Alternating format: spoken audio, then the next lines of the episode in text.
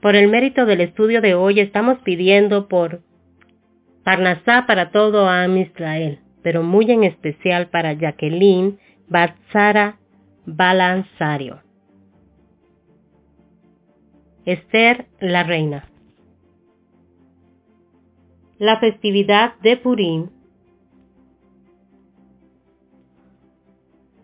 es comparada por Rab Utner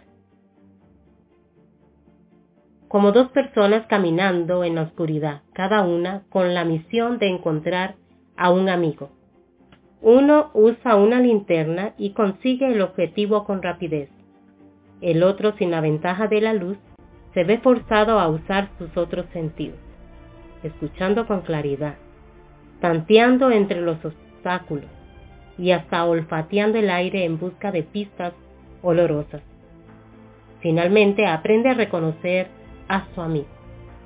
Cuando sale el sol, el primer personaje ya no necesita su linterna y por eso la descarta.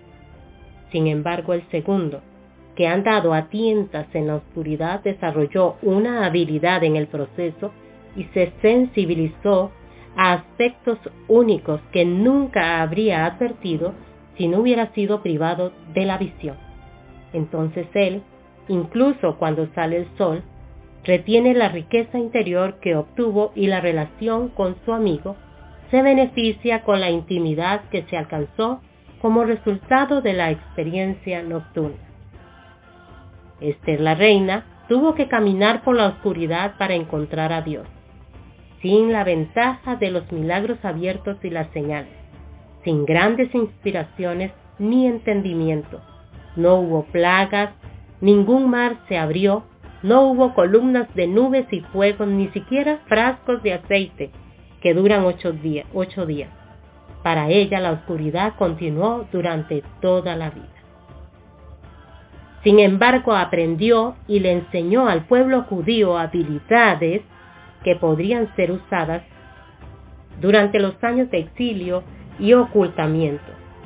Deposita tu confianza en Dios para saber con claridad y convicción que Dios está escuchando, incluso cuando está profundamente escondido. Esto es la reina que está en ti. Un cordial saludo para todas ustedes mujeres únicas y especiales. Les habla Nes Cuando se trata de Torah, y temor del cielo, es la mujer quien tiene la más poderosa influencia. Al impedir un matrimonio potencial entre Dina y Esab, Jacob negó a Esab la oportunidad de mejorarse y crecer. Jacob pagó un trágico precio por esa falta de preocupación hermana y Dina terminó por ser secuestrada por Shechem, un gentil, en Génesis 34.2.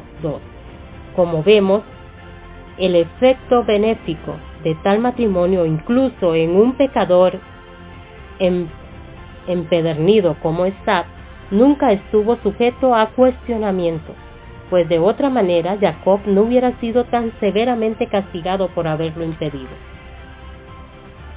Una famosa instancia de buena influencia es Raquel,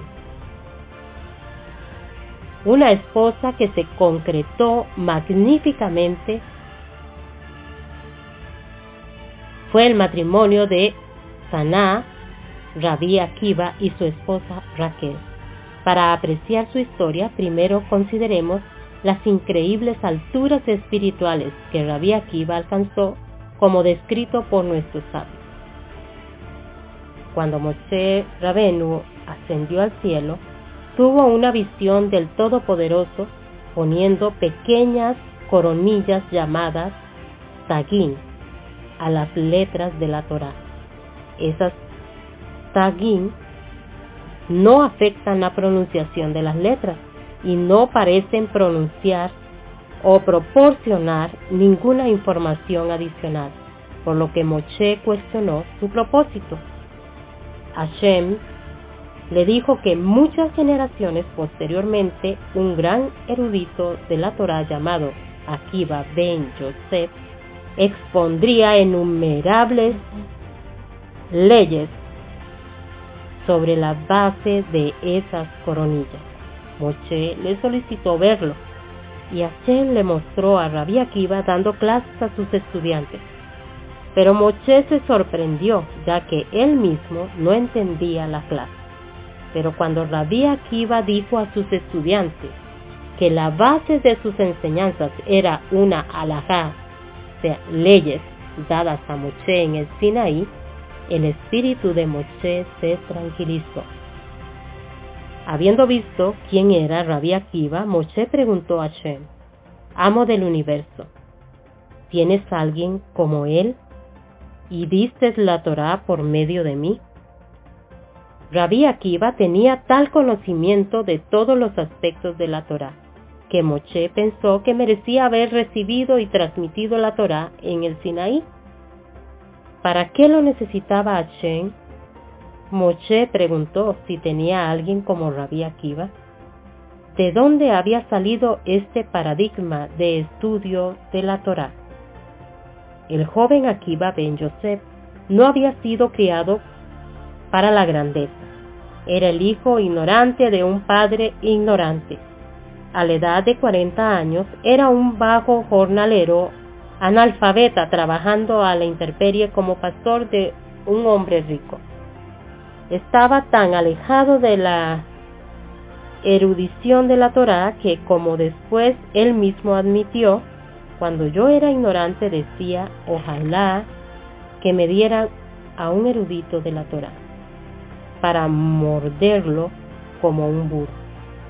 De alguna manera, este pastor inculto le interesó a una astuta joven dama que vio que detrás de su rudo exterior había un vasto potencial interno que guardaba a ser desencadenado.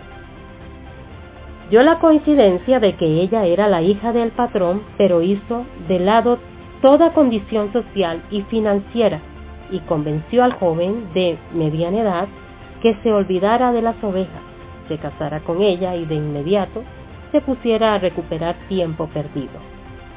Ella renunció a todo lo que una muchacha joven, una novia, una esposa y una madre normalmente esperarían, incluido el amor de su padre y su parte en su enorme herencia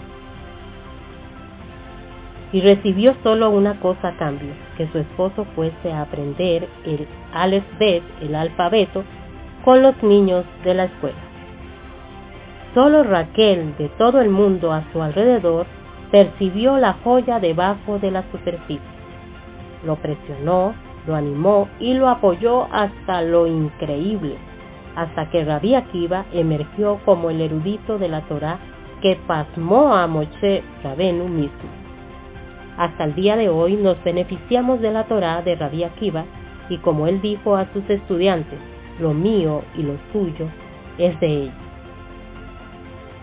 Exento. El Aristal enseña que las mujeres en la era previa a la venida del Mesías gozarán de un estatus de un estatus único. Esta recompensa está ligada a la piadosa respuesta de las mujeres que salieron en el éxodo de Egipto y recibieron la Torá en el, en el desierto. Se instó a tales mujeres a que donaran sus joyas para la hechura del becerro de oro, pero ellas se negaron a participar. Los Mekubalín enseñan que las almas siguen reencarnando en este mundo una y otra vez hasta que terminan de cumplir con su cuota de Torá y Misbot y preceptos y mandamientos, logrando así perfección espiritual. Las almas de la generación última antes de la llegada del Mashiach serán las mismas almas que las de la generación del éxodo de Israel. A tales mujeres en su reencarnación presente se les concederá un gran nivel de influencia sobre sus esposos, lo que ciertamente Suena interesante. Sin embargo, no se tiene la intención de que la recompensa divina tenga recuperaciones negativas.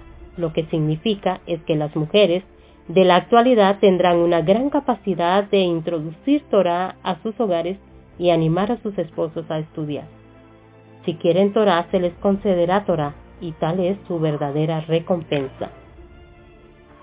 Cada misbah que hacemos aquí en la tierra será ricamente recompensada en el mundo venidero. Pero, como nuestros sabios señalan, el estudio de la Torah equivale a todo ello, a los mandamientos. Y es equivalente a todas las misbot, a todas las ordenanzas. Las mujeres están exentas del estudio de la Torah, lo que las libera para cumplir con sus otras obligaciones. Podría ser que la Torah misma las prive de esta, la más preciada de todas las misbot y de sus fabulosas recompensas eternas. Para responder a esta cuestión, entendamos primero la temática de la extensión de la mujer del estudio de Torah.